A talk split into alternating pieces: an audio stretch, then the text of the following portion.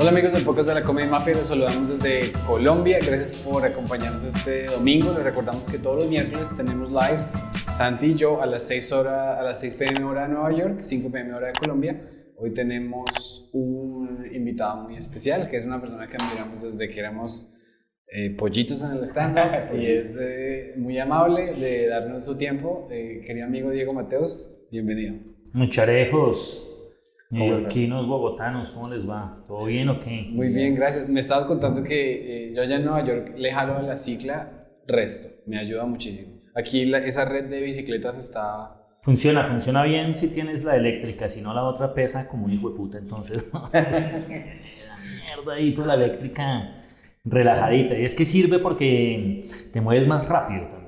Te mueves más rápido, entonces ahí me muevo, sí. Yo uso siempre mi bicicleta, pero he descubierto que esas bicicletas eléctricas, que no es que suenen ni nada, sino están como relajadas, chimbas, chimbas, funcionan bien, bacana. O, sea que es el mismo problema que pasa allá, porque no sé, yo tengo la membresía de las bicicletas y eso ya lleva como 15 años, pero los cinco primeros años esas bicicletas pesaban y después metieron las eléctricas y las eléctricas no funcionaban, entonces se volvían todavía más pesadas, pero ahorita ya está... No, esas están funcionando chimba, funcionan bien, bacano, ¿Y eso es de una compañía privada o...? Obvio. o si no, no funcionaría para nada. En este país solo funciona lo privado, güey. lo, lo, público nunca funciona. ¿Y cómo, cuánto vale la membresía para esa bici?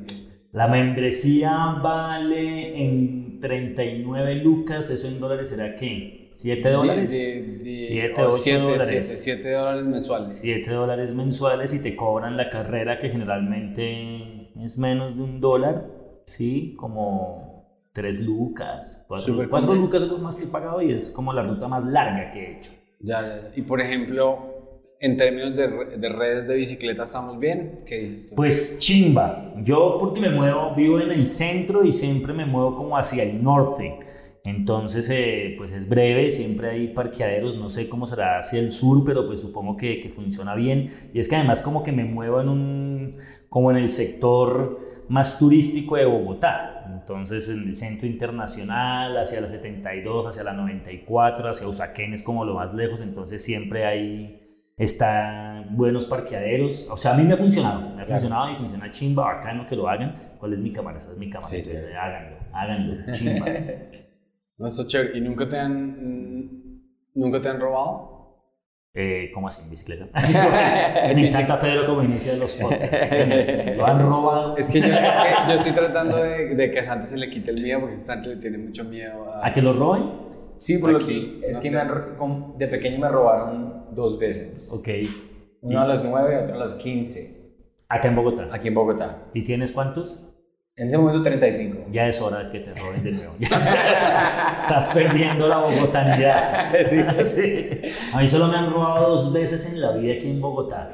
Mm, me acuerdo mucho una vez, eh, siempre he vivido en la Macarena, entonces eso queda en pleno centro, pero pues es un centro chimba, Alguna vez me robaron con, con, la novia de ese momento, la niña tenía suecos puesto, iba a salir a correr, pero vi que tenía suecos, dije, no, paila. Y nada, los manes ahí de atracada, de puñal, eh, eso fue en qué año, como en el 2008.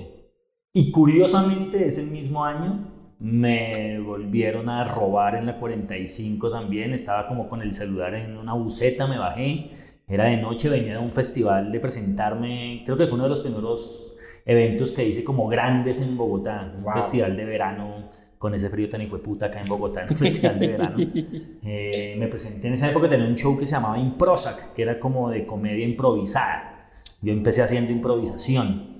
Mm, y venía como contándole a mi hermana porque lo habían transmitido por televisión, como por un canal institucional, entonces yo venía todo contento, me bajé, venía subiendo y llegaron cuatro manes, no, eran como cinco manes y yo sentí cinco, cinco puñales acá. Así yo como... Y empezaron a esculcarme y tal, y me quitaban el celular y se fueron cuatro y se quedó uno esculcándome solo y me sacó los cigarrillos, unos look, en esa época fumaba. Y le digo yo al man, eh, más robar los cigarrillos, weón. El man, no, disculpe, disculpe, y se fue.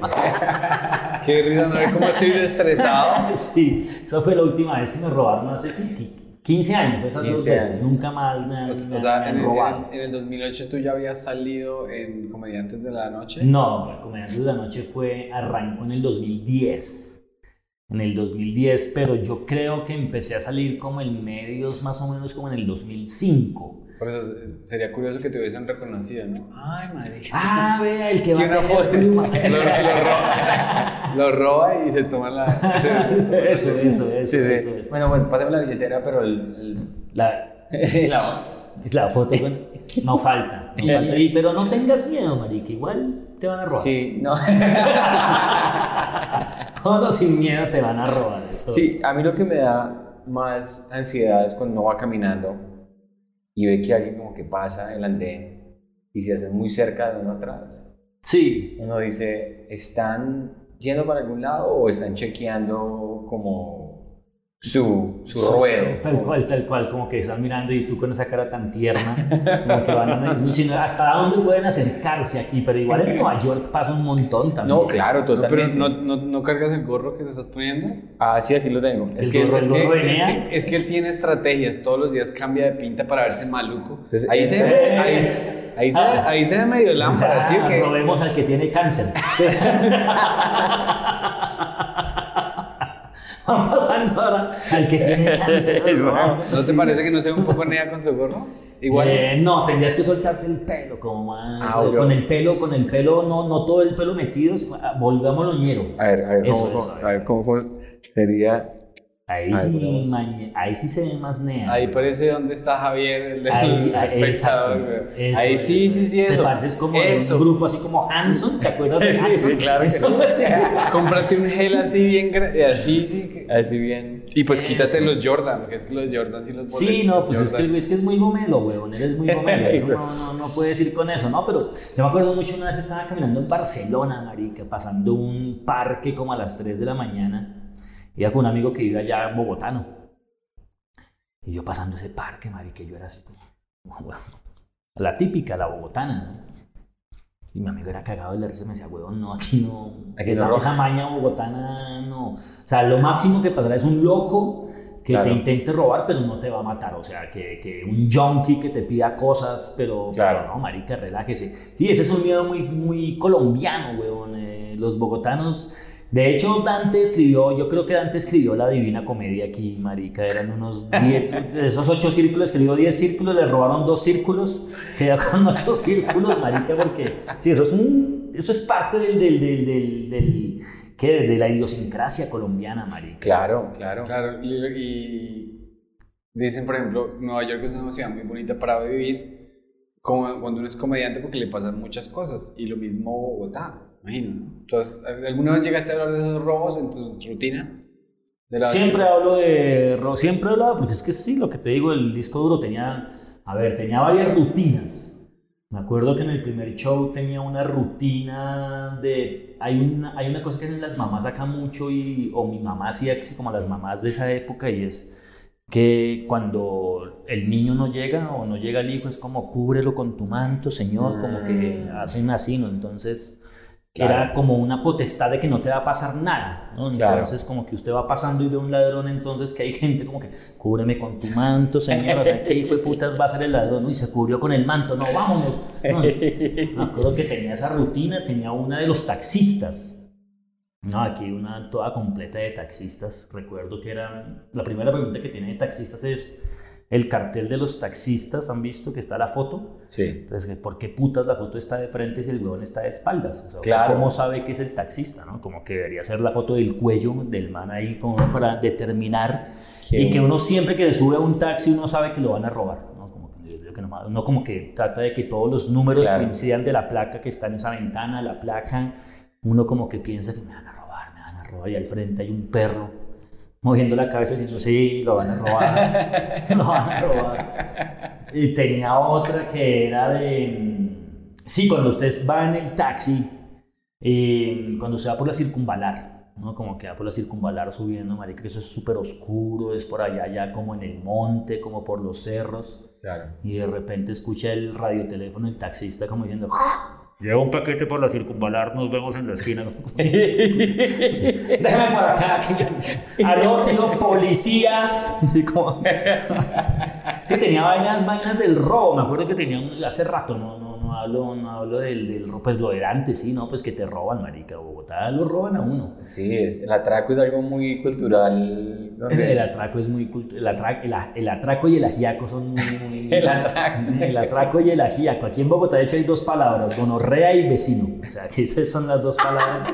Y los ladrones lo roban a uno así: vecino, deme todo, gonorrea. O sea, es como las frases de los, de los, de los ladrones. ¿Y tú dijiste que este, hacías improvisación? Empecé haciendo cuentería. Ok. Cuentería es una cosa muy curiosa, fíjate, esa es una vaina que no sé si se ha hablado mucho, pero eso es un fenómeno muy colombiano, realmente. Eh, para la gente que lo ve esto en el extranjero, mm, aquí hubo un festival del humor en el año 89 y vino un narrador oral escénico, en ese momento se llamaba narración oral escénica, que era Garzón Céspedes, un señor que venía de Cuba. Y este man hizo en el Festival del Humor de Caracol, que ese festival es como del 86, donde vinieron grandes comediantes de la historia. Yo creo que mucho de nuestra historia como comediantes y humoristas viene de esa escuela. Entonces estaba Lucho Navarro, estaba McFanton, estaba un grupo Mirachi, argentino, había un grupo ruso que se llamaba el colectivo Maski. Yo les aprendí mucho a esos manes viéndolos. Y este man, bueno, vino, hizo su su narración oral escénica, hizo un taller eh, en una universidad, lo tomaron unos literatos, chicos que tenían como inquietudes ahí como de teatro. Eh, una de ellas fue Carolina Rueda, una de estas chicas, y esta chica hizo el primer taller de cuentería en una universidad, en los Andes. Ese primer taller de cuentería que hace ella asisten Gonzalo Valderrama y Mm. Andrés López. Eh, y en ese grupo estaba también Diego Camargo. Te estoy hablando del año 91. Ok. Entonces, generalmente la cuentería o la narración oral escénica en Latinoamérica y en España estaba muy ligada como a la tercera edad, a los adultos, a los adultos mayores. Pero a partir de ese taller que se dictó en esa universidad o se impartió, curiosamente empezaron a surgir espacios universitarios de cuentería. Mm. ¿no? Entonces estos eran narradores que hablaban y tal, y cuentan los que cuentan cuentos, historias, se dedican a contar, y como historias de, de fábulas o cuentos de literatura. Mm, y esto estaba la Javeriana, estaba los Andes, estaba la Nacional. Y digamos que de esa primera generación espontáneamente empezaron a surgir estos cuenteros que no hacían historias eh, de Esopo, no hacían fábulas no hacían cuentos de literatura, sino empezaron a contar como sus propias historias. Entonces recuerdo que en esa época eh, Andrés López ha tenido una cosa muy curiosa y es que el tipo siempre fue muy grande en, en su momento, en todo. Claro. Así como fue muy grande en la comedia, cuando empezó la comedia, pues cuando empezó la cuentería, él le decían Satán. eh, Ah. Y el tipo eran sus primeros pasos de comedia. Entonces los tipos, con- me acuerdo que Andrés López contaba un cuento, era cómo levantarse la gorda de la fiesta, por ejemplo. Entonces que mientras eh, entonces llegaban unos cuenteros a hablar del tío conejo y el primer hombre y primera mujer, pues entonces entraba y entraba Andrés López a hablar de cómo levantarse a la gorda de la fiesta o cómo pasar el parcial sin estudiar, qué sé yo. Sí, y, claro. O sea, material original. mantenía como esa historia original de la cuentería, pero fueron, fue como la génesis del stand-up, más Claro. bien, de Obser- la sí, como- comedia. Como, observacional. Como observacional, como anecdótico. Después estuvo, entró Gonzalo Valderrama y Gonzalo Valderrama, pues obviamente todo ese respeto era porque ese man también fue el que un poco rompió todas. es- estos chicos lo que hicieron en su momento fue como romper las estructuras de la cuentería. Como que empezaban en esa época el humor no era permitido, no, esas cosas no se permitían, pero estos manes, pues que tenían un talento natural, pues empezaron a romper eso. Entonces eh, pasaron seis años, yo llegué como en el año 97 a hacer cuentería. Cuando yo llegué a hacer cuentería, la cuentería, ya la comedia estaba muy afincada, eh, ya era algo muy grande la cuentería, porque cuando tú ibas a hacer cuentería en un, qué sé yo, el primer logro, uno como queda por logros, ¿no? Como Claro. el comedy cellar, llegar allá al comedy cellar, o que me inviten a tal lugar, ¿no? Eso era como lo que uno quería. Entonces aquí lo primero era que te invitaran a la nacional, ese era el gran logro, eh, llegar a la- al espacio de cuentería de la, La- la Nacional, Perola. a la Perola, y además está en el cartel, que apareciera tu nombre en el cartel como invitado oficial. No, yo empecé en el 97 y la primera vez que me invitaron como en el cartel oficial fue como en el 2001. Entonces Mm. eh, fueron como cuatro años ahí guerreándola. Mm, y eso era muy chimba porque pues había un público nativo de 4.000 personas. Entonces, un poco, y toda esta historia tiene, un- tiene como un final chimba que he analizado mucho. Entonces, nosotros naturalmente éramos comediantes de historias, eso que tú decías, de contar una historia. Mm, y llegabas allá y había 4.000 personas. Entonces, eh, llegabas a la Javeriana y había, qué sé yo, 700 personas. Llegabas a los Andes y había 500 personas. Entonces había un festival ya, Abra Palabra, en Bucaramanga, y en, el tea- en la UIS, que era el teatro de la UIS, ahí le caben 2.000 personas. Entonces usted, pues, marica, era enfrentarse a 2.000 personas con cuentos suyos. Y ya la comedia tenía, ya... Yo empecé en el 97 y en el 2002 empecé a hacer stand-up comedy. O sea, el primero que hizo ese estudio, pues ya lo saben, se lo habrán contado ustedes Sí, mil sí. veces, fue Gonzalo, fue López, como en el 98 el primer espacio de stand-up aquí que se llamó stand-up comedy fue Gótica en el año 2002 con Gonzalo Valderrama. Y fue muy curioso porque Gonzalo en su afán de entender cómo era el stand-up, eh, de hacer la Judy Carter, de hacer todos estos libros, de entender a Seinfeld, pues determinó que no había historia, no, sino que era línea, premisa, punch, ¿no? Y que hacía que usted se reír cada 30 segundos, y esa era la escuela. Entonces, en nosotros, en nuestro afán de aprender stand-up, lo que hicimos fue desaprender la cuentería. ¿no? Entonces fue como un proceso de desaprenderla, desaprenderla, desaprendí. Llegué al 2008, fue como la primera vez, o sea, del 2002 al 2008 aprendí a hacer stand-up. En esa época ya era un teso haciendo cuentería. Era una cosa muy loca porque eh, me presentaba en un bar, qué sé yo. Eh, me acuerdo que había un bar que se llamaba Molan Blue. Entonces decían Diego Mateus, eh, el cuentero Diego Mateus. Y salía yo en un Ferrari, marica. Putas, tin, tan, pum, pum, manejaba el escenario, el público, tin, tan, tan, fu, Diego Mateus stand pum, pum, pum, marica, se pinchaba el Ferrari, eh, se iba a la mierda, Claro. eh, solamente por escuchar la palabra, o sea, stand-up cuentería, era una vaina como... ¿En El detonante más Puta marica. Entonces sí, era una vaina muy, muy extraña. Entonces aprendimos a hacer stand-up, eh, digamos, esa generación, mm, desaprendí la cuentería, me enfoqué en hacer línea, premisa, punch, observaciones, y con el tiempo me di cuenta, eh, sobre todo con los mexicanos, viendo los comediantes mexicanos, eh, Escamilla, por ejemplo, Claro. que Escamilla pues es un cuentero. Entonces, que Escamilla lo que hace básicamente fue lo que nosotros hicimos en el 97, en el 92, en el 95, y es contar historias, contar una historia. El tipo cuenta una historia de su esposa o de su hija o qué sé yo. Sí. Entonces, ahora muchos narradores, pues muchos comediantes son mucho más narrativos y nosotros dimos, le hicimos la vuelta como al revés, muy curioso. Claro. que primero éramos muy buenos haciendo cuentería, después tuvimos que desaprenderla para hacer stand-up y ahora usted un man como Franco, por ejemplo, y pues Franco lo que hace es naturalmente ser un cuentero. Sí, claro. Lo que cuenta es eso, sino que digamos que lo que aprendimos fue a meterle el punch, a ser mucho más efectivos con el público.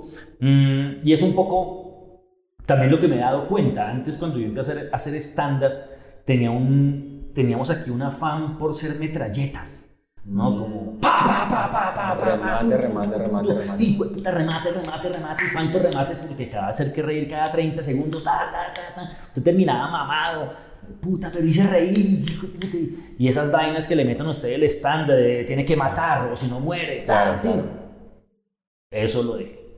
No, yo ahora me paro en un escenario, cojo el micrófono, cuando es un show mío, le digo a la gente, hermano, esto es una, no, vamos a terminarnos riendo, eso sí, se los garantizo, pero vamos a ir suavemente. Claro. Vamos a ir entrando en una dinámica. Eh, y creo que si bien estuvo muy bien lo que hizo Gonzalo, también en un momento eso nos coartó, porque nosotros como somos aquí tan polarizados los colombianos, eso es estándar, eso es cuentería, eso es... Y sí hay unos ritmos distintos, obviamente, pero sí he sentido que la oralidad es mucho más importante, la gente está mucho más pegada a veces que solamente el remate per se. Claro. Y eso es una diferencia que ustedes, que son observadores de la comedia colombiana, lo habrán notado entre las nuevas generaciones. Sí, totalmente. Y los anteriores. O sea, eh, Pablo venía de la cuentería. Tato Devia venía de la cuentería. Quevedo venía de la cuentería. Gonzalo, Camargo, eh, López, yo, venimos de la cuentería. Peláez incluso, El Gato el gato. El gato que es mucho más oral, ¿no? Que es mucho más oral y, el man sabe manejar sus tiempos. Mm, los otros chicos hoy en día son mucho más pegados a la línea y al punch. Entonces son como dos escuelas muy distintas. Sí, se nota, se nota un poquito esa, esa diferencia en lo que estás diciendo porque ayer estábamos en Boom y me di cuenta, el primer comediante, no me acuerdo del nombre de él. Leo Leo. Leonardo Ramos, creo. Leonardo Ramos, sí. chico de bigote. Feo. Guapísimo. que es psicólogo que trabaja en un call center de. Sí, sí, sí, sí, Leo Ramos. Y, Leo Ramos, y, y, tuvo un set muy, muy bueno. Y, y tenía un formato muy de lo que estás diciendo. Tenía su setup, ta, ta, ta, ta, ta, punch. Ajá. Y lo tenía clarito. Y yo mira, pero dije, está muy lindo ver una persona aquí parándose con el formato americano de aquí tengo mi setup y aquí está mi punch. Me, me, pareció lo que, es, lo que acabas de decir, cuando tú ves a otra persona que tiene mucha cancha, que ha hecho cuentería, la historia tiene detalles, tiene una cantidad que muchas veces como que el punch es, es como está ahí, pero la esencia es la historia. Claro, claro. Y hay una cosa muy chévere también que me pilla hoy es la atmósfera. Entonces eh, se sube un comediante mm, de los que, o cuando uno hace un set de stand-up, eh, y lo que tú dices es lo que importa, ¿no? Como yo puedo estar quieto, parado, ton, tan, tan, ton, tan, jua, jua, jua, o sea, tengo la métrica. Claro. Tin, tin, tin. Pero he descubierto también que cuando tú ves a estos narradores, estos comediantes que son mucho más orales, es como hay una magia alrededor, como, marica, yo me estoy riendo, ni siquiera hay un chiste, ¿no? A veces mm. me río de la mirada del tipo, de la postura, del tono de la voz, de cómo lleva la historia. Eh, hay muchas más herramientas, hay muchas más herramientas. Y nosotros también, en eh, eh, ese sentido que nosotros los latinoamericanos naturalmente contamos historias. El, el, humor gringo y, y, hay una cosa, por ejemplo, y es que el stand-up no es propio del comediante en Estados Unidos, es más una parte de un juego de lenguaje de mm. los gringos, ¿no? Eh, alguna vez recuerdo que entrevistaron a Biden cuando perdió una elección, no fue decir eh, eh, este man Biden o Sanders, que le dijeron, señor, ¿cómo durmió? Anoche, el día anterior, el día después de haber perdido, el día anterior de la noche que perdió, dijo, no, dormí como un bebé. Me despertaba cada tres horas a llorar. Entonces, y, cuando estuve en unas conferencias de Maquis, por ejemplo, de Robert Maquis, y generalmente cuando veo eh, charlas TED, eso es muy gringo, ¿no? Esa mm. métrica del stand-up, tienen siempre un chiste metido muy gringo, ese como el toc toc, ¿quién es? Ta, ta, ta. Ese es un chiste muy gringo, ¿no? Nuestros chistes son muy narrados. Sí. Había una vez, llegó y entonces le dijo y señora y tal. Entonces también siento que, que es parte de la comedia. Si bien el stand-up, y es una cosa como de, esta nueva, de este nuevo siglo, si bien el stand-up tiene unas métricas, también el stand-up en un momento era muy gringo y muy anglosajón, no muy británico.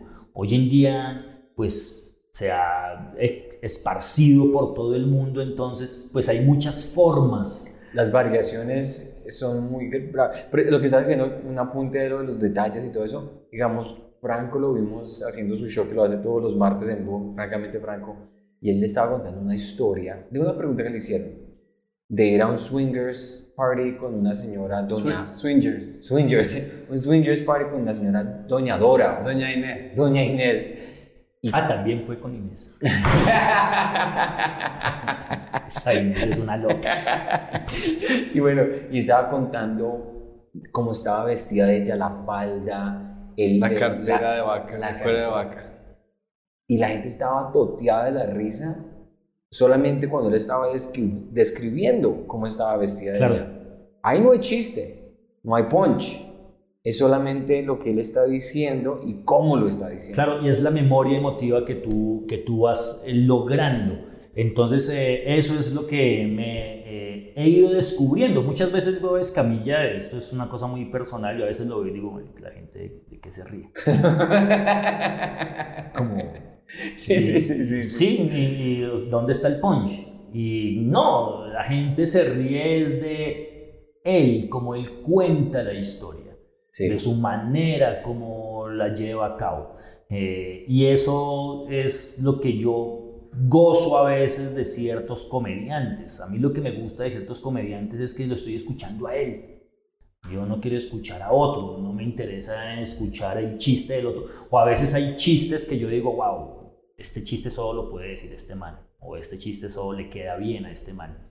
Entonces, he visto que con el tiempo nosotros tenemos que mantener, y también sabes que hay otra cosa, la naturalidad. Mm. Eh, a veces cuando uno está haciendo estándares muy impostado. Eh, una línea, línea, línea, tengo que pararme, tengo que mirar. Sí. es efectivo y está chimba y está bien, sí, pero también hay que apelar a lo que tú naturalmente eres. Claro. Entonces eh, recuerdo a Franco justamente cuando empezó a hacer stand-up, pues que no era tan fácil para él. Claro. porque tenías, claro, era efectivo, pero no, tenía no era el mismo Franco que es ahora en el escenario. Él ha sido una evolución en cuanto a eh, todo lo que tú estás diciendo, es como ver como la narrativa de la comedia y la cuentería con una persona como él, porque el famoso, o sea, él nunca apareció en RCN o en Caracol, o sea, él ha sido como un, un nombre, como dice Andrés López, pero la gente lo nombra todo el tiempo porque ha sido como que llegó a un punto ahorita donde el mundo, todo el mundo aquí habla mucho de mal. Tal cual. Y fíjate que Andrés López, por ejemplo, que los ovnis. Sí, y se fue la luz aquí. ¿También? Eh, se fue la luz momentáneamente. Se Sigan ahí hablando. Sí, es, que, es que, digamos, una de las cosas muy colombianas, aquí hemos estado eh, haciendo las grabaciones, entonces en cualquier momento se va la luz y quedamos como, pues pucha, ¿qué pasó con el audio? ¿Qué pasó? Por eso esta cajita que está acá, por ejemplo, sus cosas técnicas, un paréntesis, la, la, la, quería tener porque si el audio se apaga con la luz, se pierde todo el audio del backup. No seamos tan locos. Eso nos pasó con el gato. Entonces, por eso. Puedes conectar tu cámara con eso. Dale, desconectala. ¿Por qué? ¿Qué vas a hacer? Es que creo que cuando se, cuando se desconectó ese, ese lado, este lado se desconectó, pero ese lado no se No, ese es tanto, ese desconectó, eso también tienes que resetarlo. No, porque la, la imagen del No, tienes que acercarla más. Aquí está, ta, ta, ta, ta, ta, y nos... Ahora sí, está perfecto. ¿Listo? ¿Lo pusiste bien ahí?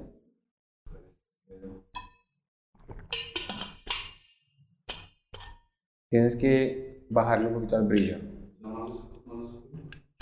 Más oscuro ahí. Y acércalo un poquito más para que tú te veas también y no saca la cámara acá. Exacto. Listo. ¿Ya? Sí, qué pena. Entonces ya hasta otra vez estamos... Aquí no se va la luz, aquí se roban la luz. sí, como cada tanto se están robando la luz. Qué cosa, marica.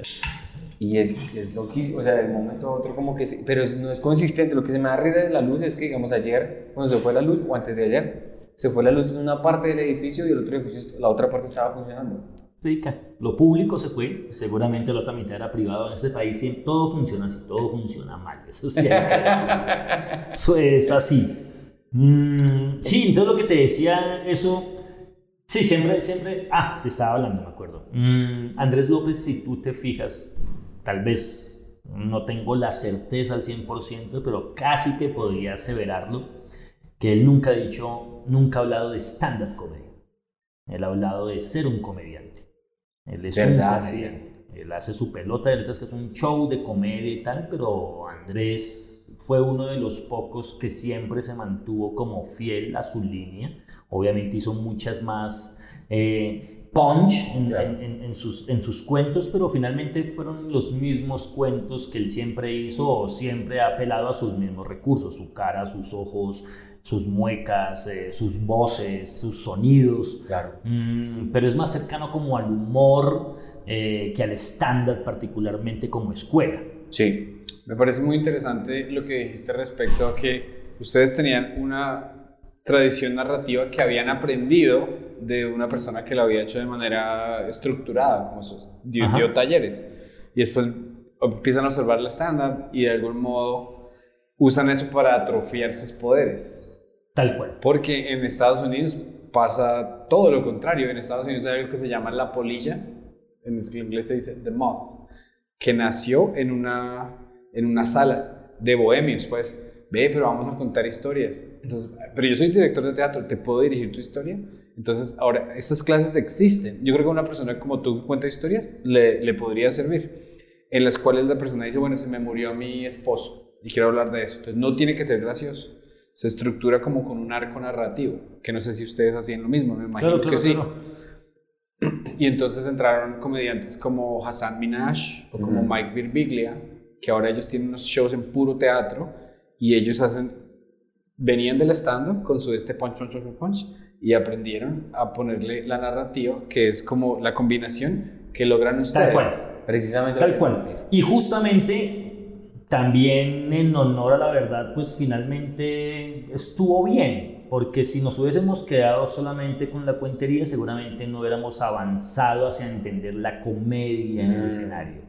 Entonces más bien como que cogimos esos poderes que tú dices y como que los apartamos un momento, eh, hicimos lo que tenemos que aprender en el estándar y ahora también el tiempo y sobre todo el pararte en el escenario te lleva a que tú ya lo manejes de una manera distinta o que uno ya combine esos poderes. También me empecé a dar cuenta como con eso. Yo a veces también cuando hacía estándar en unos momentos no me sentía tan cómodo yo decía, no, porque esa incomodidad, como este afán de hacer reír y que el público se ríe y qué tal, y obviamente es la risa, pero empecé a descubrir que la risa no era solamente eso, el punch o la línea, sino había muchos elementos, la descripción, eh, el jugar con el público, el estar atento a todo, eh, la memoria emotiva, o sea, hay miles de cosas que uno tenía desde antes y que uno no sé por qué las dejó. Entonces, creo que también esa es una potencia de los narradores colombianos. Yo he visto como muchos chicos también que no eran cuenteros, se han ido interesando como por el, el, tener una historia de fondo, como que hay una historia que lo soporte también. Y una de las cosas que yo digo, contar una historia es más poderoso que ser como cuenta chistes o tener como ese formato tan rígido, porque en los Estados Unidos, por ejemplo, pasa mucho lo del plagio de los chistes, ¿no? Que alguien tiene un chiste acerca de, eh, lo que sea, de algo muy genérico, Facebook o Tinder o algo así. Aquí también pasa, ¿no? Y la gente se roba. Tinder, sí, sí. No, no, no. que, la gente se roba. Que la gente se roba. Hay Tinder y de uno. Aquí no, pero que la gente se roba chistes también. Eh, no? Sí, se roban chistes, pero no ha sido. Siempre hay un tema. Me acuerdo, por ejemplo, alguna vez. Sí, siempre hay como un. Este man se robó este chiste. Oye, este chiste es. Pero cuando tú lo vas a ver en los dos, dices. No, es el mismo imaginario. Más bien, es, un imaginario parecido, qué sé yo, los buses, las cosas. La premisa es la misma, pero la O la premisa es la misma, o también hablamos de cosas muy parecidas, entonces, qué sé yo, cuando hablan de las mamás, cuando hablan de... Me acuerdo alguna vez, en, con ánimo de ofender, que hicieron todo un debate porque supuestamente yo tenía un chiste que me habían robado de Brian Mora. De, ¿En serio? De una, imagínate. ¿En qué episodio? ¿En qué capítulo? No, no, no, está robándose el chiste o sea, imagínate, yo para ese momento llevaba, qué sé yo, no sé, yo llevo parado en el escenario 27 años. Sí, claro que sí. Decía, o sea, un chiste a Brian Moda, marica, en ese momento Brian estaba también surgiendo, igual es muy bueno Brian, pero yo decía, qué, chiste, entonces... El to y cuando me empecé a ver, claro, yo tenía una rutina sobre, había hecho todo un especial sobre mm, el fanatismo. Mm, y yo hablaba algo de las calcomanías, que dice somos religiosos y no vamos a cambiar de religión, no, por favor, no somos católicos, unas calcomanías que se pegan en la casa. Y cuando vi Brian también tiene una cosa de calcomanías, entonces el robar el chiste era pues que los dos estábamos hablando de la misma calcomanía. Ah, eh, claro. Ese era simplemente el, el, el, supuesto robo. Entonces yo decía, además, bueno, pues si te vas a robar un material, pues tiene que ser pues un material contundente, pero no una parte de un chiste. tan huevón como eso, sí. Y que, exacto, y además tan huevón para él y para mí, era un chiste más en las rutinas que tiene Brian, que son buenísimas, que tengo yo, o sea, al final ni siquiera nunca debatimos, eran, y es más como la misma gente como se encarga de pullar, y dijo, bueno, pues está bien, entonces eh, plagié a Brian. sí, una línea. Entonces te montan esa película. He visto comediantes, sí, no voy a decir los nombres porque pues, él sabe bien. Pero sí, sobre todo cuando empezamos en, en, en stand-up, sí vi algunos colegas que robaron material completo. Ah, de, Línea por línea, más o menos. Todo el material, la rutina de cinco minutos. Había un man aquí que se robó cinco minutos. Pues se robó, no, digamos, plagió cinco minutos de un comediante que a mí me encanta, eh, que es Eddie Izzard, eh, ah, mm, y lo curioso era que para ese momento nosotros estábamos pues muy empapados del stand-up, queríamos ver todo lo del stand-up, queríamos saber todo lo del stand-up, entonces eh, lo vi, lo vi en televisión, feliz, yo, ay, qué buena rutina la de este man, qué rutina tan brava. Después estaba viéndome, creo que está en el Dress to Kill, no sé, de Eddie Izzard cuando... Cuando es Marica, y no es una línea, son cinco minutos, o sea, es la premisa, la línea, el punch, el imaginario, eh, que era otra cosa, o sea, el imaginario de Brian era hablar de la calcomanía, el imaginario era como de mi casa, como de la cosa, entonces son imaginarios distintos también. Entonces había como el imaginario, entonces eso aquí no sé si se robe. He visto mucho material parecido. Claro, claro. He visto mucho material parecido. Que pasa mucho, mucho. Sí, pasa mucho. También con el tiempo que yo llevo he visto mucho material que se repite con el tiempo. Claro. ¿No? qué sé yo, cuando se habla de Transmilenio, pues son chistes que he escuchado hace 15 años o 20 años cuando inició el Transmilenio, pero no lo también y eso es otra cosa que tiene mucho que tiene mucho la oralidad. Y es que yo sé que este man es, puede ser el humor parecido, pero es una línea de él. Claro. lo está construyendo desde su realidad. Eh, que eso es lo que también creo. Es muy difícil yo plagiar a un Franco, por ejemplo. Sí. a Franco es muy complicado. A eso iba yo. Porque además Franco pues habla de putas.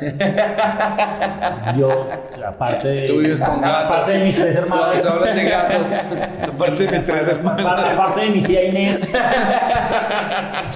que, es amiga de Franco. Chico, obvio que es amiga de Franco. Mm, este marica se la pasa hablando, sí, habla de putas, habla de bares, habla de billares. Yo no, no juego billar. O sea, mmm, a mí también, por ejemplo, siento que es un poco para dónde. O sea, yo hablo del punk, hablo de la desobediencia, eh, hablo de lo público, tengo cosas políticas, como cosas más de filosofía. Entonces, también cuando tú creas un personaje, eh, pues me parece que es tonto eso. Es, y eso, eso va yo con la idea de cuando cuentas una historia que es tan... Esta historia es de Diego Exacto. Porque habla de punk, porque habla de la mamá, ta, ta, ta. Que alguien tenga una idea, una premisa parecida, pero la historia no te la va a quitar nadie. Esa historia, entonces por eso que está haciendo el ejemplo de la comunidad es muy bonito porque es verdad. Sí, sí, Puede que haya una, haya una idea, una premisa parecida, pero como tú estás llevando tu historia, es tuya. Sí, es muy difícil. Es, muy, difícil. muy difícil que te roben una historia y cuando alguien te roba una historia uno sabe inmediatamente que es plagio. Tal cual, tal cual. Y sí he visto, sí he visto como comediantes que hacen estándar de puro y físico como, como que roban líneas de comediantes extranjeros, ¿no? Como de gringos. Que traducen el material, por ejemplo. Y que traducen el material. O recuerdo alguna vez a alguien robando material como de líneas de Bill Hicks. Eh, entonces, pues también es muy curioso porque eso es como cuando uno ve fútbol, cuando dicen en, en fútbol este, una jugada de Maradona y una jugada suya. Como que algo así, como una línea de Bill Hicks y una línea suya, como que quedó claro cuál era la de Bill Hicks. Sí, claro. Sí. Y pues, o sea, al principio cuando uno está empezando a hacer el stand-up, pues vale. O sea, digamos, uno dice, ok, bueno, listo. Bill Hicks escribió un chiste y dijo, oiga, pero qué curioso que a un cristiano se ponga, que cristiano se ponga la manera como mataron a su ídolo. O sea, imagínense que volviera que Jackie Onassis fuera por ahí caminando y alguien tuviera una escopeta, ¿no? Para recordar a, John F. Kennedy. el chiste es, es, un chiste bueno y es un chiste como entendible la estructura. Entonces uno dice, bueno, yo vivo en, en México entonces, hacer algo así parecido como con Colosio, o hacer algo parecido como, uno al principio dice, ok, es medio paralela a la estructura, pero el chino está aprendiendo, se le pasa. Pero ya sí es una persona que se roba las ideas así como... muy literal. ¿Sabes qué es chistoso que dice? La traducción del material es algo muy mucha En Montreal, por ejemplo, había un man francés, creo que era de Francia. Sí, es un francés que lo vetaron en Montreal porque plagio un especial de Eddie Murphy. Literal. Salió rojo y todo. Eso. el, man era, blanco. El man era blanco salió de europeo y millonario diciéndole: No tienes helado, está en el Cisben. pero marica, ser re millonario, ¿qué está hablando, Sí, sí, sí, no, no es muy difícil. Y otra cosa también que he descubierto con el tiempo, pues que uno va aprendiendo es que, pues finalmente el comediante es una cosa que perdura. Usted puede robar material, puede hacerlo. ¿Cuánto le va a durar? Y puede ser exitoso con ese material. Pero pues la comedia es un año, dos años, tres años, cinco ¿Cómo años, se sostiene? Años, 20 años. ¿Cómo se sostiene?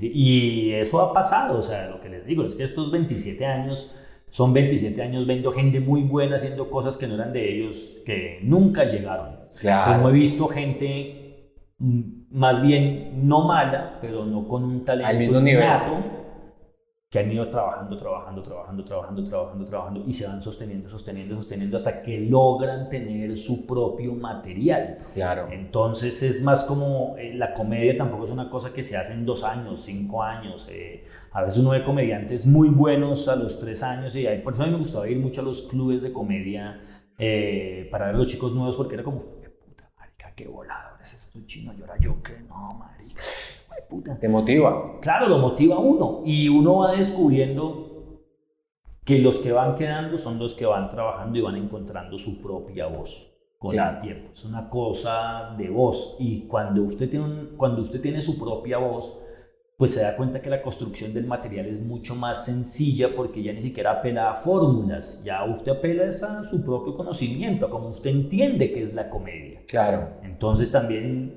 es otra cosa para la gente de la comedia, es que el comediante pues no se hace en un año, ni dos años, ni con un aplauso, ni con un especial, o sea, de nada sirve usted en un especial. No, eso lo da el tiempo, marica, y hay infinidad de comediantes. También. Totalmente. Digamos, de la clase con la que tú comenzaste, con cuentería, todo este proceso de cuentería, santapería y todo eso, ¿cuál es el nombre así que tuviste en ese entonces que era muy, muy maestro que ya no lo hacen? ¿Existe? Sí, existen, uf, existen muchos, O sea, teóricamente López es como pseudo retirado, ¿no? Sí, López ya no lo hace. Mm, yo creo que López... A ver, ¿qué hablamos de López? o sea, yo me pregunto, yo entiendo que el man ganó algo con su pelota de letras, pero ¿El man de qué vive? Que vive en Los Ángeles. más el man vive en Los Ángeles. Pues mire, yo creo una cosa. Lo que pasa es que eso también es algo muy curioso. Nosotros a veces pienso que creemos que comedia igual números en redes, igual cantidad de aplausos, cantidad de personas. Y es una cosa muy. Es como los actores. Como, no, pues este man yo no lo volví a ver, pues sígalo, huevón. Mm, claro. Sí, entonces, si no estás en la película estelar, entonces, eh, ¿qué pasó con, sí, con Al Pacino? ¿Qué pasó con Robert Duvall, que no lo volví a uy, murió Robert Duvall? No. Mm, no, no, creo que es, ¿cómo decirlo? ¿Cómo, expresarlo?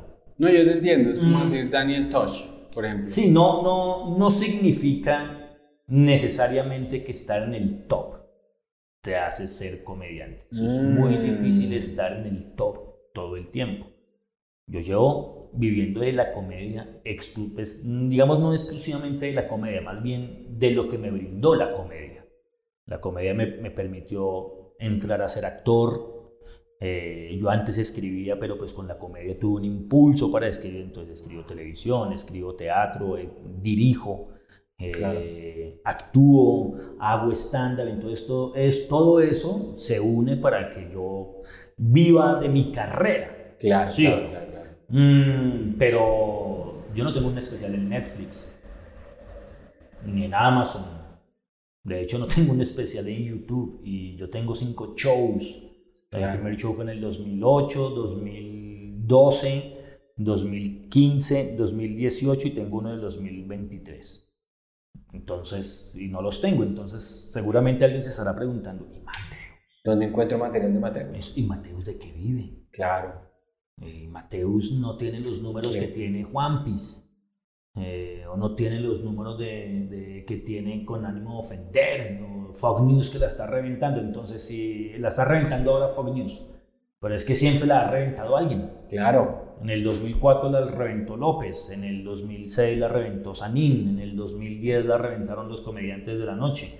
En el 2015 eh, la reventó Ibrahim, qué sé yo. Después entró con ánimo de ofender. Después entró el gordo Murillo. Después entró Fox News. Entonces, en dos años, que va a ser algo natural, la revienta alguien y uno ¿Y el resto qué? ¿Y Fox News qué? Claro. No, desapareció Camilo Sánchez.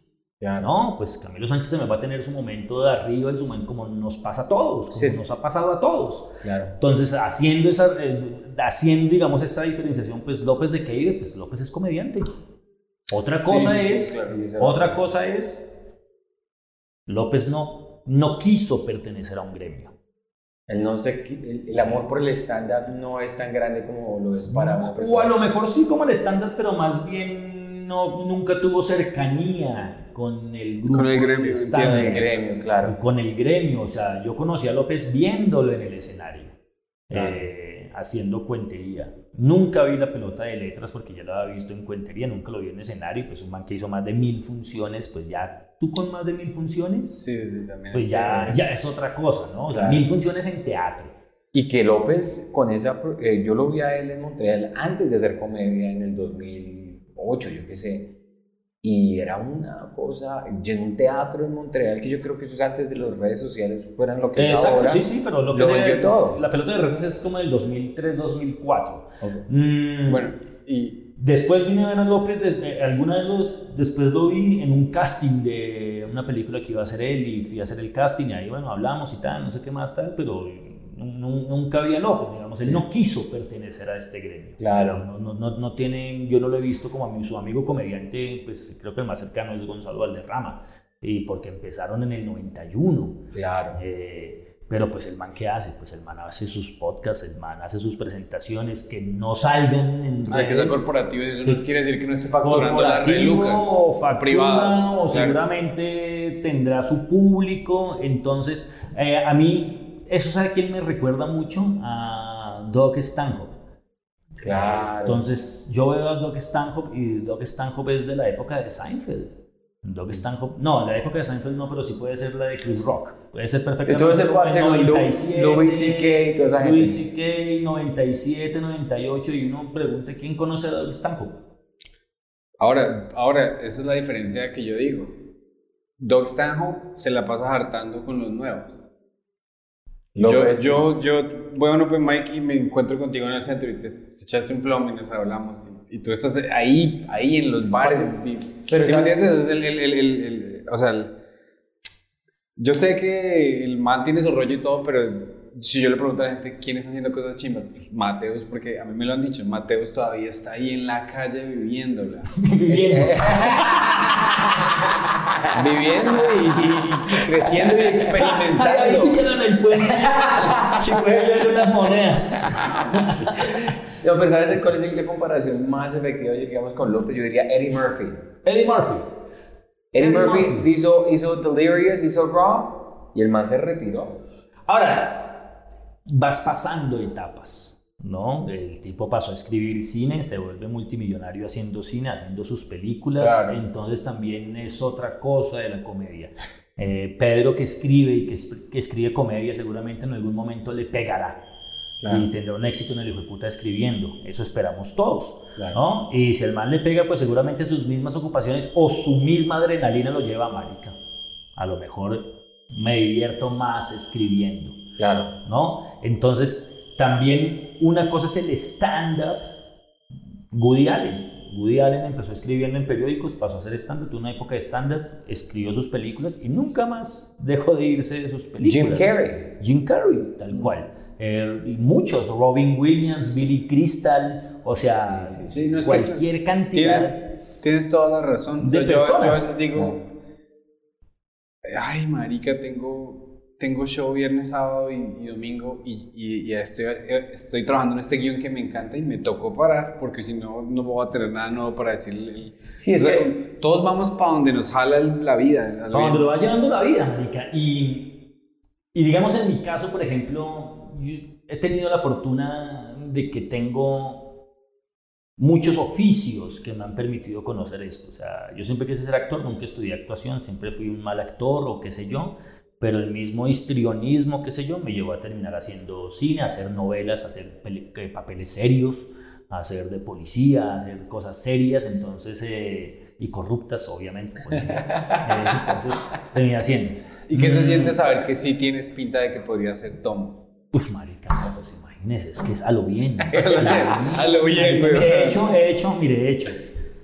Una vez hice de un sargento que era el sargento Rugeles en una película, estamos para colaborarle, salía, era, hacía de corrupto y hice toda la película, fui el, el, el, el enemigo pues y, y el, villano. el villano y salía avanti, puta tal. Una novela que está en Netflix es La venganza de Analia. Hice de un policía incorruptible, así serio, marica, puta. Y me mataron en el capítulo 6. o sea que eso es realismo, realismo, realismo. Una vez hice el general Palomino, marica, es el Palomino. Entonces tenía todo un anillo de seguridad, me rompieron el anillo. Entonces también con el general Palomino, marica. He hecho de policía zombie. No, yo tengo un largo historial con policías. Tengo una jeta, yo me quito esto la, pues que tengo barba. O sea, yo iba a conciertos de punk y los policías pensaban que yo era infiltrado. yo, yo, era el que empezaba haciendo la patacera, para que los punqueros no me cascaran a mí, weón. Entonces, los tomos dicen, uy, ese infiltrado como está. Es, es, Martínez, siento Martínez.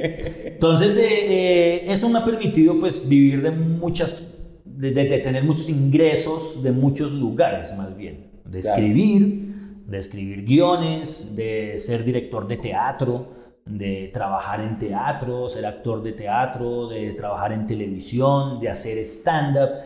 Eh, y en un momento cuando estás en el top, lo que hablábamos ahora, eh, cuando estás arriba, cuando la televisión, cuando estás en el primer... Cuando todo el mundo quiere... Todo el mundo tal, y, y, tú crees que eres lo más grande y tal, entonces no, no más, bares. Y después te das cuenta, pues, que es una huevonada. ¿Entiendes? Que la comedia son bares, que la comedia son bautizos, que, que, la comedia es la noche, que la comedia es teatro, que la semana pasada estuve en el Jorge Eliezer Gaitán, en la sala llena, y pues marica, la verga, Jorge Eliezer Gaitán. Pero dentro de ocho días voy a estar en un bar ahí en las Américas. En las seis manos, pues. En las seis, o me, o, me llama Brian y me dice, ¿por qué fue puta? Me pues mi chiste. mi chiste. O me llama Brian y me dice, Mateus, así como habla el Mateus, ¿quién sí las seis manos y le pruebes material? Y voy, Qué chido. Y voy yo mi material y a veces funciona y a veces no funciona. Entonces ya también me vale verga eso. Yo me subo, tin, tan, tan, dos o tres chistes funciona y cuando no funciona digo que estoy leyendo material que este es nuevo, si funciona. Y entonces veo y me encuentro a Checho y me encuentro un chico nuevo y me encuentro, o sea, Checho ya no es nuevo, me refiero a que me encuentro un man como Checho que siempre la revienta. Un día le dije a Checho, weón, usted volvió, su show finalmente es probar material. o sea, ya tiene un timing para probar material que ya es un show él mismo probando material, es una máquina de nombre. Entonces. Como ir a ver a un guitarrista eh, en jam. explorar, exacto, en jam. Exacto, en un jam. Entonces le dije, yo, marica, un show es de estar probando material porque usted es una máquina probando material, tiene el ritmo perfecto. Mm, pero yo ya no sufro de esas cosas, ya, ya, ya no sufro y me doy cuenta, pues finalmente que voy donde me permiten ir, voy donde me invitan y voy donde pues puedo estar parado en un escenario. Entonces, eh, eso, me invitan a pararme en Bosa, pues marica, voy y me paro a Bosa. Una, una, pregunta, digamos, tú eres muy, muy, o sea, una persona que estás de verdad dedicada a la comedia y eres una persona muy, eres un artista. Lo que pasa, el problema con gente que llega a la fama o al top top, es de pronto el ego no les no, no, se les facilita ir a un bar, ir a seis manos, porque entonces si tú hiciste la pelota de letras, o si tú hiciste top top, y te presentas en, yo qué sé, en seis manos, y te va mal, entonces ese ego, ese tipo... Se apagó la cámara. Ahí. Ah, Se desconectó esa mano. Ahí seguimos con el audio, ahí seguimos con el audio. ¿Ah, sigue grabando? Sí, sí, el, el, el, audio sigue grabando. Entonces, y eso cuando se recupere, se recupera. Cuando se recupera, entonces lo, lo, lo, lo cuadramos ahí. Es lo bueno, por eso yo quería tener esto eh, aquí porque el audio sigue. Eh, es el eco que no deja que mucha gente eh, siga experimentando como artista. Es lo que, sobre todo con la comedia. Con todo lo que tú has hecho, te quería preguntar, ¿qué es lo que más te ha gustado? Entonces, bueno, voy a contestar dos cosas. A veces pienso que sí es el ego y otra cosa es el miedo. Mm. Mm, a veces no creo que sea tanto el ego. Eh, me he encontrado parceros, mm, qué sé yo, todos los que yo conozco, el único que yo conozco, y esto es también una verdad absoluta que todos lo sabemos, creo que conozco dos eh, personas que vienen de tener dinero en este negocio, o sea, que siempre han tenido dinero. Eh, que no está mal decirlo tampoco, porque pues vienen de, de una buena cuna, por decirlo así. Entonces, no, pues Riaño, Alejo, Alejo viene de, de, de, una familia muy bien acomodada, lo cual está muy bien. Mm, Antonio. Claro. Entonces son personas Volvió. que no recuerdo, no conozco, nunca fui tampoco tan cercano a Antonio, pero desde que conozco a Riaño pues lo conocí en su buen carro, lo conocí tal, es decir, no, no, no lo vi padeciendo. Claro, claro. Así que si la estoy sufriendo y si no es esto... Seguramente lo ha hecho, seguramente le ha pasado. Yo no estoy diciendo que no. Claro. Todos los que conozco, eh, digamos, también ahí podría sacar un poco a Camargo, pero todos los otros que conozco los he visto arrancados. A todos los conocí arrancados y eso no está mal porque éramos jóvenes soñadores que queríamos y qué más mérito que ser lo que tú eres ahora. Claro. Ser reconocido, que la gente sepa que tú haces, que te guste el material que, que tú haces, que a la gente le guste el material, eso me parece buenísimo. Pero también empecé a notar como, marica, una cantidad de gente que de repente se le, se le olvidó de dónde venía. Eso no significa que no tengas que volver a Yo hace, marica, 20 años no monto en bus. claro. Odio el fue puta bus y nunca monté en Transmilenio. O sea, hace 20 años no monto en Transmilenio. No, me, no, no hablo de ese origen, no hablo del origen. No, ay, ay, a comer empanada, le comí empanada cuando chino y, y, se ve igual de arrancado. No. Sí. Hablo del origen de que finalmente la plata no lo puede cambiar a usted. El dinero no lo puede cambiar. Si usted arrancó en bares y está en bares, ahora eres mejor artista porque no vas a bares. Eh, antes era se, se caspea el material. Material, bueno, pues tu trabajo está en el material, imbécil. Entonces ten más material. ¿Me entiendes? Entonces es como eh, sufrimos de un delirio de ser lo que no somos o creer que si usamos ropa de marca somos mejores personas. Mm, Nueva York no tiene eso. No. Los gringos no tienen eso. Entonces usted va a un Open Mic, marica, y allá puede estar Chris Rock parado haciendo fila. Marica, probando su material, o Luis C.K., o el, este marica que la, el que la reventó estos años, eh, ¿cómo se llama? El, afro. Eh, ah. Mm, sí, está hablando de las transexuales. Eh, ah, Chappelle. Chappelle, marico. Usted va y ve a Chappelle. Y usted no está diciendo, estos aquí sí. Entonces, eh, de esos chicos que conocí, entonces no se bajan del parque de la 93, mm. no se bajan de la camioneta, ya no caminan. Claro. Porque, ¿Por qué caminar? Y, y sí es un doble juego que te hacen los medios de comunicación y finalmente, pues, mágica es que usted es, un comediante, weón. Pues tampoco eres la estrella más rutilante de la televisión. A veces tenemos ese delirio de querer ser cosas que no somos y un poco el comediante se alimenta desde la calle, siento yo, claro. cotidiano. Claro. Es como lo que tenía que contestar ahora. Lo que más me ha gustado, pues mira, yo siempre tengo un lugar seguro, afortunadamente, eh, y es la escritura. Mm, ese es un lugar que a mí me tranquiliza. El, poder sentarme a, escribir. Entonces, eh, he tenido la oportunidad de dirigir. Digamos que dirigir tiene la ventaja de que eres el director general. Entonces, ah, Lo que yo digo se hace. Lo que yo diga, sí, por favor, señor productor, por favor. Denos la plata, señor productor, ayúdenos.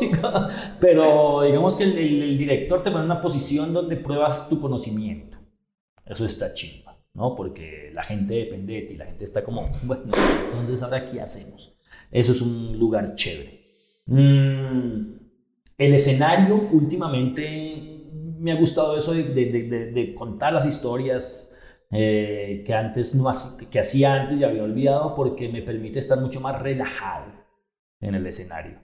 Eh, el último show que subí, que está bien, le está yendo bien, que se llama Desobediente Civil, eh, que está en mi canal de YouTube donde hablo por qué me partí el brazo para ir al ejército. Entonces, entonces está, está muy chiva porque hay una interacción muy natural hay una interacción muy natural con el público, entonces eso me gusta. Mm, todos los escenarios son muy chimbas, todos me generan mucho miedo, pero tal vez en el lugar donde me manejo más seguro es no solamente cuando escribo, sino cuando ya voy enrolado escribiendo algo que Entiendo. es distinto cuando te paras, bueno, de qué escribo.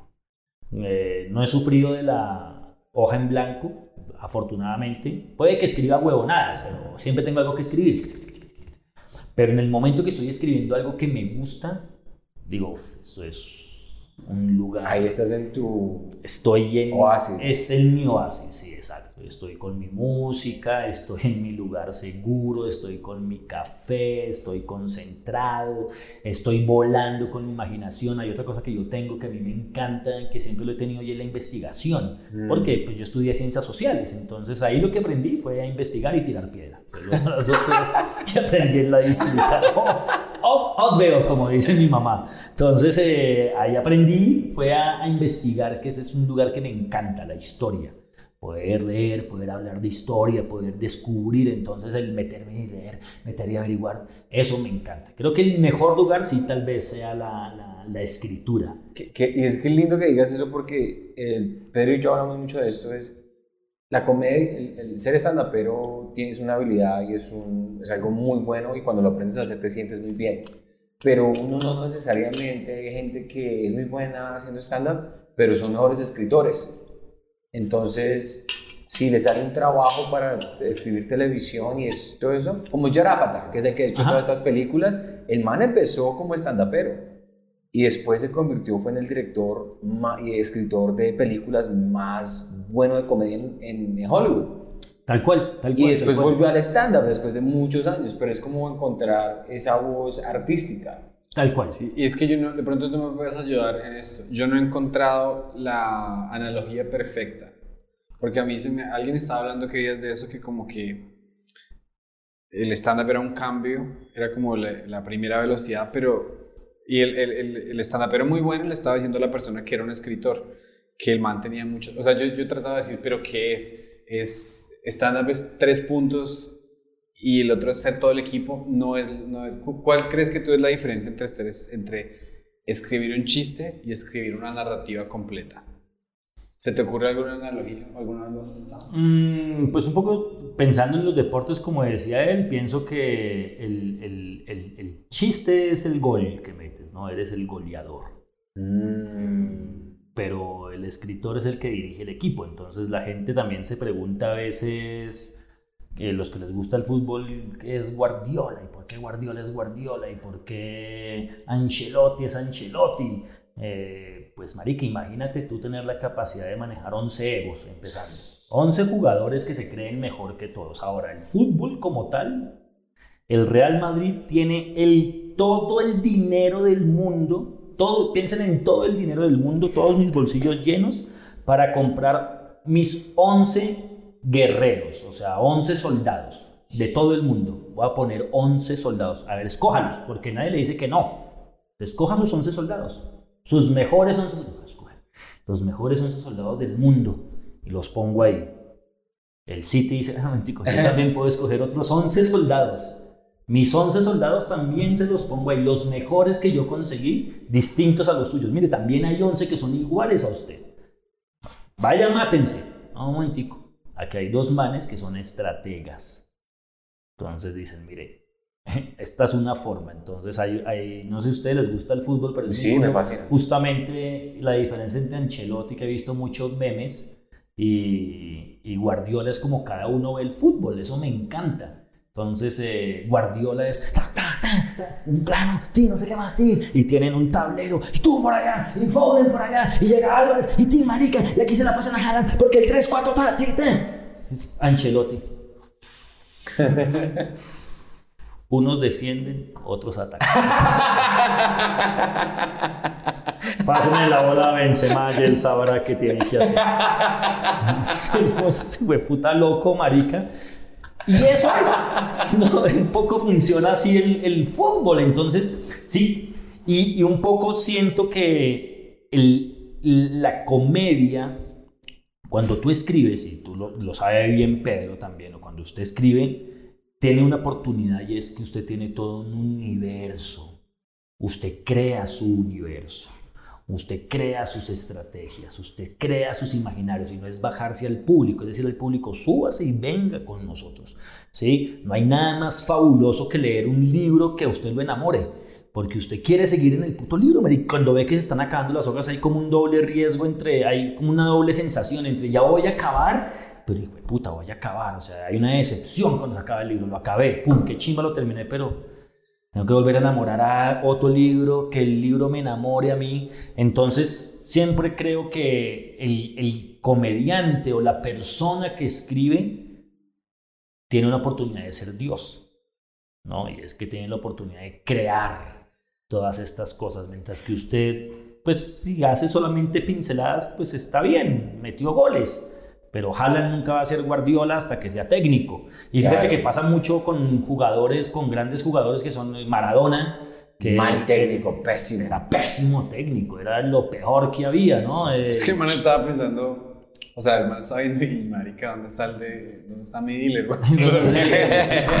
¿Dónde está el dealer? rápido, rápido, rápido. Pero no eran los jugadores, sino el man que veía traer la coca. Entonces, pues no sé si esa es una respuesta un no, poco no, lo que tú dices, pero, Esencialmente lo que yo estaba perfecta y con un ejemplo buenísimo. Mm, Ahora que estábamos hablando de fútbol, eh, cuéntame tu opinión de que, quiénes crees que van a, o sea, nunca nos vamos a olvidar de Pelé, nunca nos vamos a olvidar de Maradona, nunca nos vamos a olvidar de Messi. ¿Quiénes son los, los, que próximos? ¿Quiénes son los Pero, y fíjate lo curioso, que es exactamente igual de la, de la comedia. Eh, un poco lo que hablamos cuando hablamos de Andrés López, pues Andrés López fue Maradona. Y obviamente eh, Maradona tiene, el, el, estadio del Napoli ahora se llama el Diego Armando Maradona, todo el mundo pondera Maradona, eh, pero ahora está Messi, ¿no? Eh, y está Cristiano Ronaldo, pero pues Messi el próximo año seguramente va a jugar en Arabia, que es lo que están diciendo, y ya juega Cristiano en Arabia, entonces... Y ya le dijeron, por, favor, deje la marica, ya, retírese. Sí, y ya vales verga, ¿me entiendes? Ahora está Haaland. Haaland, que es el, el, el, estrella del Manchester City, tiene 22 años. Piensa en esto, piensa solamente en esto. Claro. Haaland en la Premier League el tipo convirtió el domingo pasado, el domingo pasado convirtió su gol número 35 en una temporada, 35 goles. El Chelsea tiene 30 goles todo el equipo. O sea, ellos han sumado 30 goles y Haaland solo tiene 35 goles. ¿no? Y tiene 22 años. O sea, en 5 años, Cristiano Ronaldo va a ser un recuerdo. Claro. En 5 años, va a ser, eh, fue un recuerdo Romario o... Es que han sido tantos Ronaldinho. Ronald, Ronaldo, Ronaldinho. Sí. Entonces, la diferencia entre el fútbol y la comedia es que usted siempre puede ser comediante. usted puede morir siendo George Carlin, que murió dos meses después de haberse presentado, de haber hecho una gira. ¿Entiende? John, ¿cómo se llama? John, John Rivers.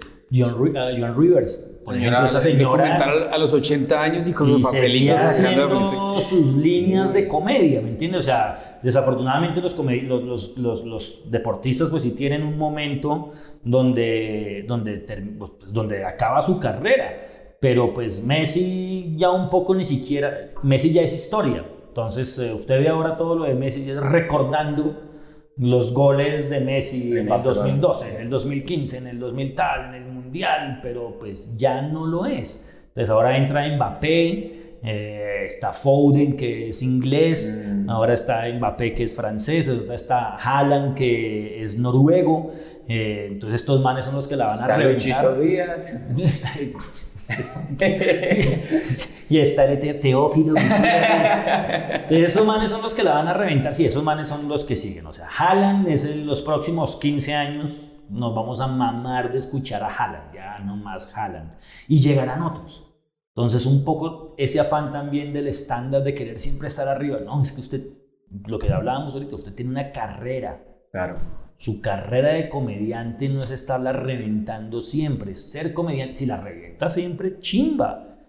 Pero siempre haber alguien, y la gente siempre quiere novedad también. Y no ha existido un comediante que haya, que haya sido en perpetuidad así siempre. Even, hasta George Carlin. George Carlin, George bajó, Carlin sí. bajó y subió. Louis y que subió, bajó. Chris Rock, todo el mundo tiene sus. Tal cual. el mejor ejemplo es Carlin, justamente. En el documental de HBO eh, el hombre es buenísimo como el man cuenta y el man dice, no, los 70 y las siete palabras que no puedes decir en televisión, pero los 80 cuando llega Seinfeld, cuando este man, ¿qué marica? Y el man tenía su show en CBS cuando sale el Seinfeld, marica, lo cancelan a la segunda. Ah, el de... sí, sí, el, el, programa de la primera temporada lo cancelan al piso y vuelva y párese, y vuelva y se cae, y vuelva y párese. Esto no es una cosa. Entonces, los colombianos sí tenemos ese afán, es una cosa muy colombiana de siempre estarla reventando, de siempre estar ahí y que el otro no suba, porque el otro que no sube, porque ¿cómo va a subir? No, marica.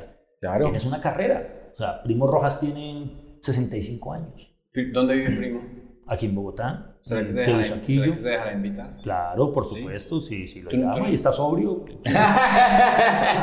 ¿Tú, tienes la, ¿Tú tienes la información de él? Sí, sí, sí, sí sería maravilloso que si le preguntas. Sí, sí, sí, ahorita miramos si la tengo, si lo eh, llaman. ¿Cómo es que se llama este, eh, el, el, entrenador de Argentina que le hicieron un documental en HBO? Basile. Basile. No fue, no fue, ¿sí fue Basile? No, no, no, no, fue el del 86. El Arizona. El Arizona, sí. Eh, ¿Cómo se llama este man? Sí, sí, sí, sí, sí. Que el, el, documental, el documental se... ¿No, no, ¿No te has visto el documental? No, no lo he visto. Pero eh, conozco bien al tipo porque pues, no me acuerdo el nombre, pero pues, eh, fue técnico del Cali acá. Sí, fue técnico Puta, del Cali. Busquémoslo, tengo que buscarlo. el todo es que el título de... El título de ¿Cómo es que se llama? Campeón del 86, además. Eh, Burruchaga, no. Burruchaga, eh, no, no, no. Pero el, todo es que creo que el título del documental es Se me olvidó vivir. Creo, creo que también es una canción de Julio Iglesias. Pero es que el man trabajaba tanto. Ah, sí. Documental. Que, que el man dijo, no, a mí se me olvidó ir por trabajar. Pero tenía como en. Ah, es como bien argentino el nombre. Sí, sí, sí. Espera que apenas me acuerdo. Ay, mi Documental. No, Bilardo, Salvador. Bilardo, gracias. El, Salvador, Entonces, eh, el documental es muy bonito, pero entonces el tipo estudiaba medicina y también era técnico al principio, o jugaba fútbol. Cuando estudiaba medicina, el man le tocaba hacer rotación como desde las 10 de la noche hasta las 8 de la mañana y el marica iba a jugar, salía y se iba a jugar fútbol. O cuando trabajaba, salía de un partido a las 2 de la mañana y llegaba a la casa y veía, repasaba el video de las 3 de la mañana hasta las 6 de la mañana. Entonces el man decía como que yo tenía familia, yo tenía tales, pero yo no viví. ¿Tú alguna vez has pasado por una etapa profesional en la que tú dices, marica, yo estoy tan desesperado por progresar que... Sí, sí, tuve una época donde mi esposa así un momento me paró y me dijo, ya no quiero saber ni mierda más de comedia. Ya. O sea, te despiertas en comedia, eh, te vas a tus shows, llegas hablando de comedia, los fines de semana acompañarte a tus shows, ya fue puta, es, es su trabajo y es su vida, pero hágale. Mm, recuerdo cuando escribí el libro de Formateando la Memoria, duré un año sentado escribiendo 12 horas, 13 horas diarias. ¿En serio? Y escribía y escribía y escribía, claro, porque pues el libro es esto, pero pues lo que yo escribí fue esto.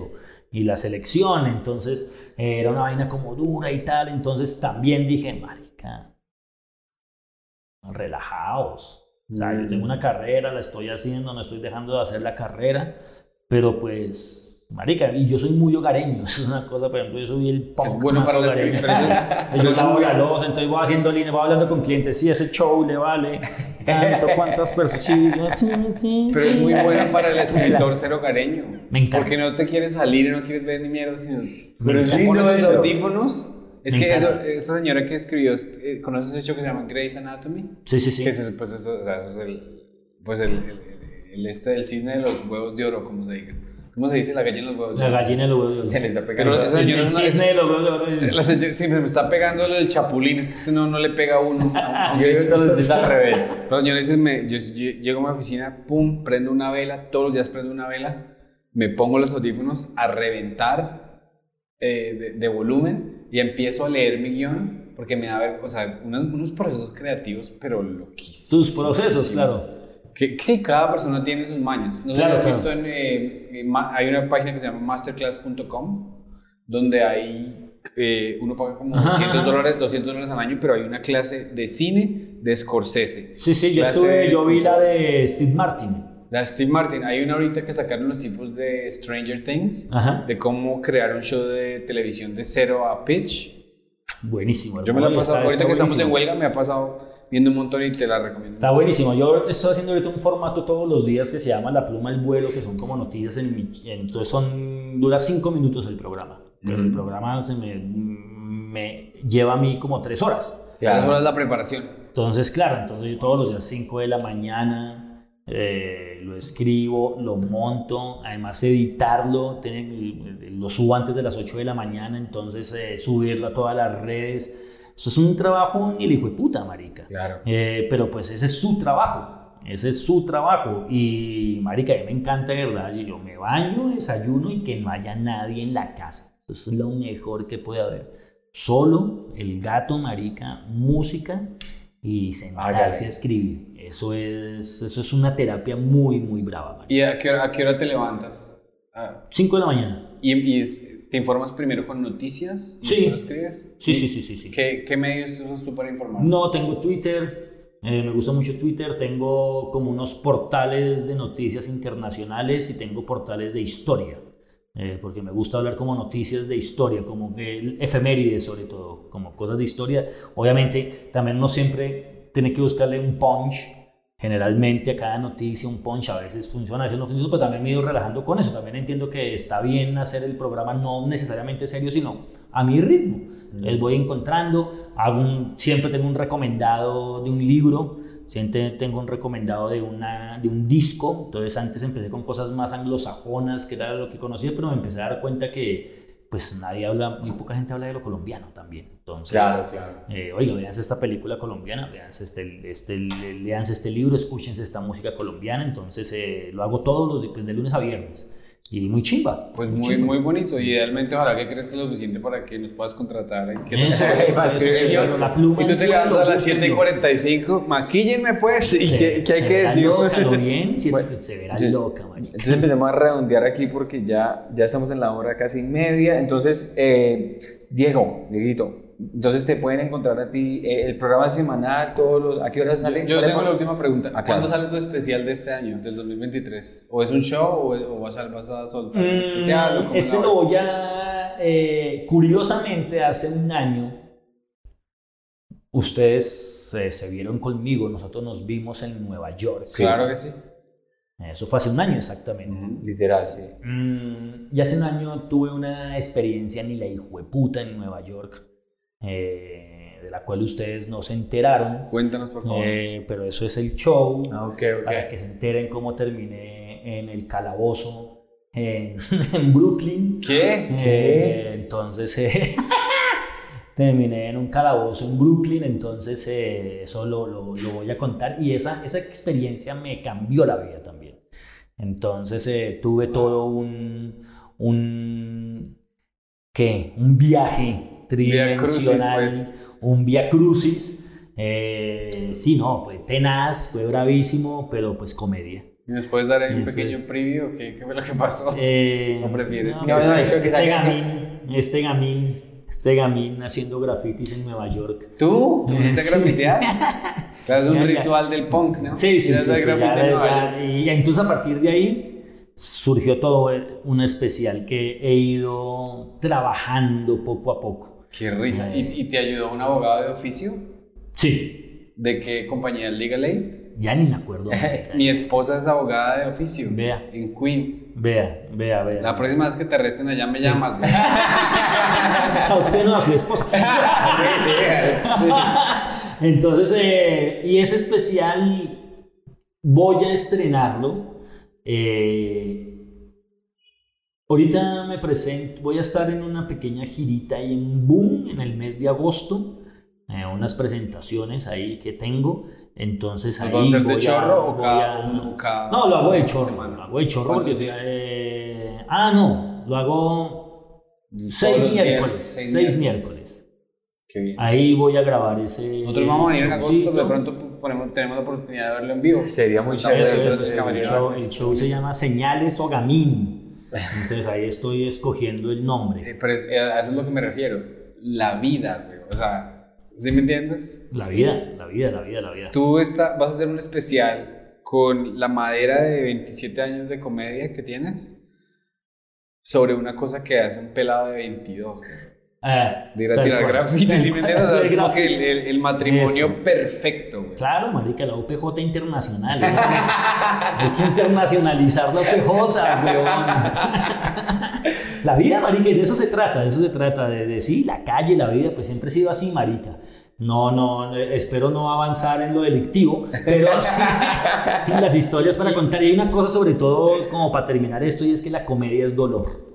Claro, La, la, comedia es dolor, entonces las cosas que te pasan son de las que aprendes, entonces eh, uno se ríe de la tragedia, eh, eso es muy shakespeariano también, entonces pues, eh, y, los grandes comediantes pues son sus vidas trágicas o sus personajes trágicos, o sea, Chaplin era un vagabundo, el Chapulín era, el Chavo era un niño de la calle, un niño sin mamá. El Chapulín era un debilucho. De el Chapulín era un debilucho. Entonces eh, también la comedia no está en buscar la risa, sino en buscar la tragedia. Claro, Ahí es donde está la comedia. John Mulaney acabó de hacer un especial completo de su rehabilitación. Sí, el, el, especial empieza en la intervención y el sufrimiento de rehabilitarse y desprenderse de las drogas. Es muy, es muy lindo ver a una persona que puede transformar ese, esa, ese dolor y esa que mucha gente diría no me destruyó la vida en un show de stand y comedia.